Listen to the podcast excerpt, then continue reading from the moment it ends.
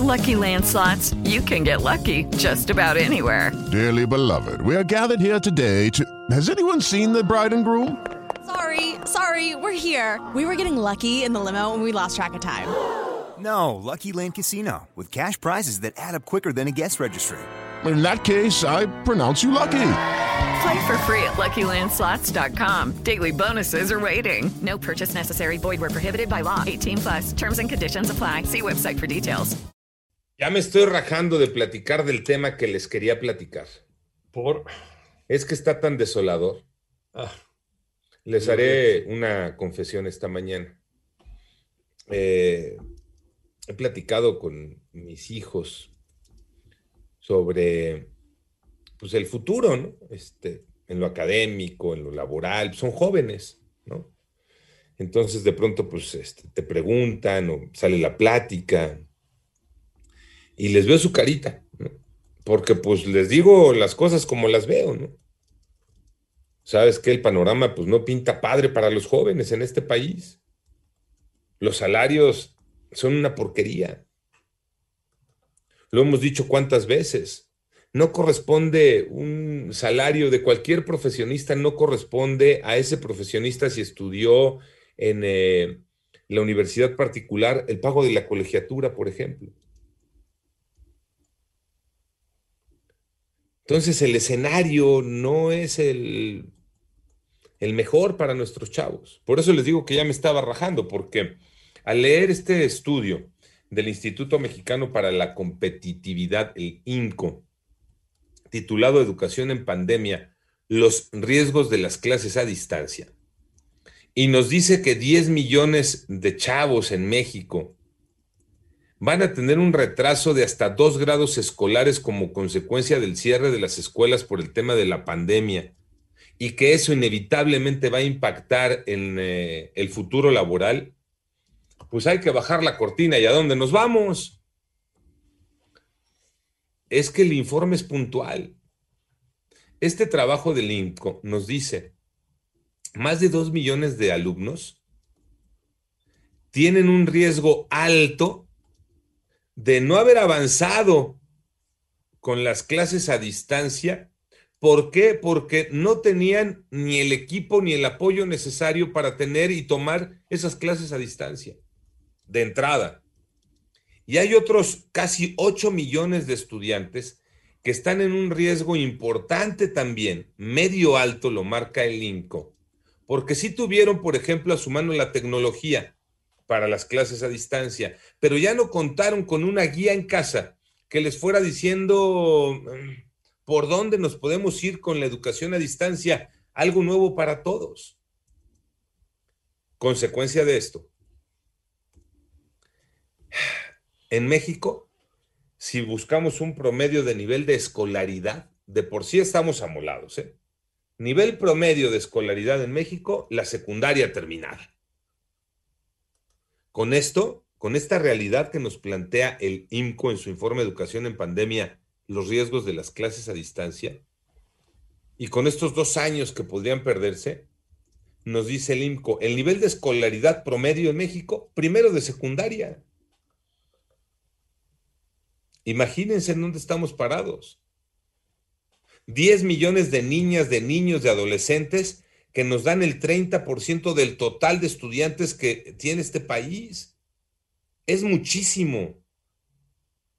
Estudiantes que no alcanzan siquiera conocimientos y habilidades básicas y indispensables para poder después eh, tener chamba.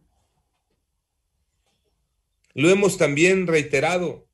Niños y niñas que no son capaces de comprender una lectura, que no son capaces de hacer las eh, elementales pruebas de matemáticas, suma, resta, multiplicación, división. Esas operaciones elementales no son capaces, no saben sumar, no saben multiplicar, no saben restar, no saben dividir. Hoy con la pandemia ya no saben escribir nuestros chavos, se les olvidó. Entonces, por eso les decía, ya me quería rajar. Porque es que el escenario Tocayo Iñaki está bien feo. Porque si ahorita los chavos que nos están escuchando pusieron la cara que ponen mis hijos cuando platico con ellos de esto, es mejor no platicar. No, es que en serio, la carita de los chavos es ¿En serio? ¿E-, ¿Eso, ¿Eso me espera? Les derrumban las ilusiones, ¿no? Sí. Pero es la, ¿qué prefieres? La, ¿La, realidad tal como es o que sigan viviendo de engaños y de, y de promesas gubernamentales y de discursos triunfalistas, pues, cuando la realidad es otra? Y de lo maquilladito, ¿no? Y de lo maquilladito. No, no te preocupes, ¿no? Este, jóvenes construyendo el futuro. Sí, lo que tenemos que hacer nosotros es apoyarlos. Sí. Es lo que nos queda hacer. Sí, sí, de por sí nunca ha sido fácil. Ahora con la pandemia y con todo esto, está todavía más complicado. Y lo pones en grandes términos, Tocayos. Sí, ¿hacia dónde van nuestros chavos, no? ¿Hacia dónde van nuestros chavos? Dice el IMCO, el Instituto Mexicano para la Competitividad, a través de su informe Educación en Pandemia, los riesgos de las clases a distancia, que con el cierre de las escuelas, el 30% de los estudiantes de este país 10 eh, millones de 30 millones, 10 millones están en riesgo de un rezago educativo de dos años, que eso impactará cuando lleguen al mercado laboral. Y ya poníamos el escenario y ya platicábamos de cómo, pues, eh, el panorama es eh, gris para nuestros chavos actualmente. Y decía esto, Cayo, antes de irnos a la pausa y con eso avanzábamos en el tema. Y decíamos, este, eh, pero siempre ha estado igual, ¿no? Más o menos eran tus palabras. Sí, que siempre ha sido difícil, ¿no? Nunca ha sido sencillo. Siempre te decían, eh, pues, trabaja, cumple tus sueños, trabaja para ello. Pero nunca ha sido tan fácil. Tocar Iñaki siempre hay complicaciones, estudies o no estudies. Y digo, ahora, pues obviamente el panorama todavía se ve mucho peor, se ve más complicado, cuesta arriba por la pandemia, por la misma situación económica, por algunos otros aspectos, Tocayo, y, que no luce para nada alentador. Por eso lo que tú ya nos comentabas, de, ahora los chavos, ¿cuál es, ¿cuál es el futuro que les espera, no? Que hayan estudiado o no hayan estudiado. Eh, sí, Tocayo, de acuerdo que antes, que siempre ha sido igual. Siempre ha sido, ¿no? Este, de lucha, de esfuerzo, de trabajo, de dedicación. Este, no, nada está a la mano, ni es eh, gratis ni regalado. Pero, pero no sé si estén de acuerdo. Antes te decían, si trabajas te va a ir bien. Hoy, tristemente, aunque trabajes, no necesariamente te va bien. Antes te decían, y si trabajas y te pones una friega de 12 horas o más al día, te va a ir mucho mejor. Bueno, pues hoy la gente se fleta 15 horas al día y no le alcanza ni para comer. Y no estoy eh, exagerando la nota, Iñaki. No, hoy, hoy mucha gente está trabajando más en casa de lo que trabaja en la oficina. ¿no? Y, y, sí, vamos, ya son datos verificados. La gente le está dando por intentar ser más productivo en casa que en la oficina, pero no por trabajar más horas, eso nos hace más eficientes. Ni ganas más. Ni ganas más. El mexicano es de los que más horas trabajan pero también a veces somos de los menos eficientes en el trabajo. Es otra historia, pues no sabemos distribuir bien nuestro, nuestro tiempo. pero, pero igualmente también dentro de esta debacle económica que estamos viviendo por la pandemia, eh, se necesita mucho más que ese empeño y ese esfuerzo que antes, antes hacía que la gente prosperara por, pues por echarle ganas, como decimos coloquialmente. Ahorita necesitas algo más que eso para salir adelante. Mucho más. Y, y no está a la mano eso que necesitas no está a la mano. Primera, no hay trabajo. El que hay está terriblemente pagado. Sí. Hay mucha gente esperando ese puesto de trabajo. Lo abarata más porque el de recursos humanos se aprovecha y le dice a aquel que le ofrece el trabajo, eh, te voy a dar seis al mes. Oye, ¿cómo seis, compadre? Yo pretendía ocho por lo menos, ¿no? Pues mira, si sigues te voy a dar cuatro porque hay una fila de 25 que lo aceptan por tres, güey. O sea, ¿hacia dónde te mueves, no? Sí, por eso el hecho de, estudiar y estudiar en una escuela particular, pues no te garantiza nada, ¿no? Porque no hay trabajo, está mal pagado. Y bueno, cuando llegas a terminar la universidad y a lo mejor sales muy bien preparado y estudiaste curso, maestría y todo lo demás posgrado, resulta que llegas, además el salario es poco, estás sobrecalificado y tampoco te dan chamba. Ajá. Entonces, híjole, pues ¿para dónde te mueves? Siendo un licenciado con posgrado, con lo que quieran manden, te metes a trabajar en el comercio informal. Ahora el comercio informal ya tampoco deja. Sí, eh, Es, es de la peor, eh, de la peor jodidez que estás este, describiendo las cosas, Tocayo, porque imagínate, ¿no?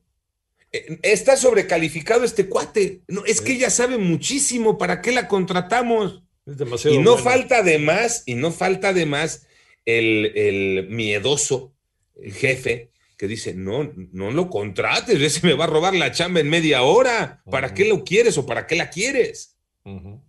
Sí, yo no tengo esas credenciales, las mismas que. ¿Qué te recomiendan también? A ver, que estudies, ahorita que estás en casa, métete a cursos, aprende otro idioma.